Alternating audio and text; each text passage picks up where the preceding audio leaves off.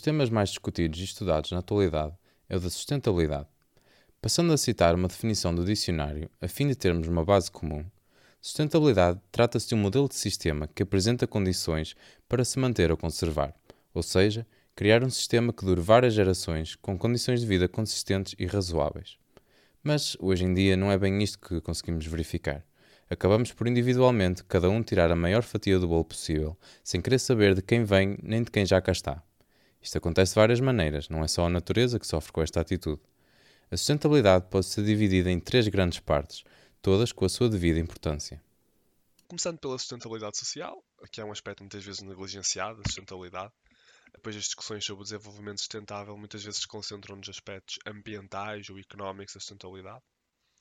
Esta ocorre quando os processos formais e informais e relacionamentos apoiam ativamente a capacidade das gerações atuais e futuras de criar comunidades saudáveis e habitáveis. As comunidades socialmente sustentáveis são equitativas, diversas, conectadas e democráticas e proporcionam uma boa qualidade de vida. Por fim, é um processo de criação de lugares de sucesso sustentável que promovam o bem-estar, entendendo que as pessoas precisam dos lugares que vivem e trabalham.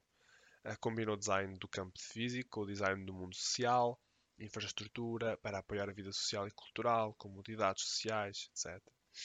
A capacidade de uma comunidade de desenvolver processos e estruturas que não só atendem às necessidades dos seus membros atuais, mas também apoiam a capacidade das gerações futuras de, eh, de manter uma comunidade saudável. Por sua vez, a sustentabilidade ambiental apoia-se no uso consciente dos recursos naturais, com o objetivo de os garantir para o futuro.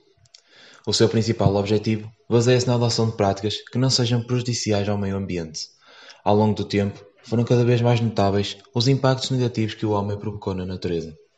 Assim, para que exista uma verdadeira sociedade sustentável, é necessária a ação de todos, desde o governo, com uma adoção de medidas rigorosas, até às instituições para conservarem os recursos naturais.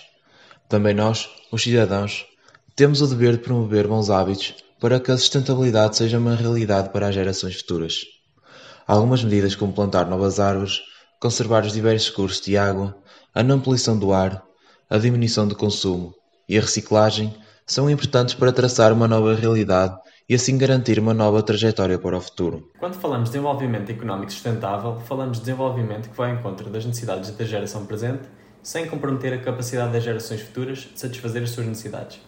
Trata-se de uma visão de longo prazo. É óbvio e compreensível a necessidade de crescimento das economias, de maneira a que as pessoas possam obter mais e melhores produtos e uma melhor qualidade de vida. No entanto, nem sempre é considerado o efeito negativo que o crescimento desequilibrado pode ter no ambiente e no bem-estar das pessoas.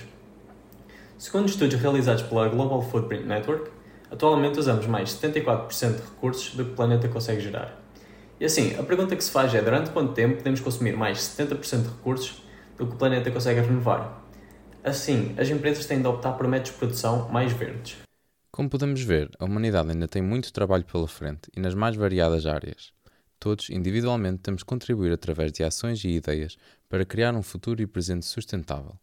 Este podcast foi financiado pelo Europe Direct Viseu Dão Lafões.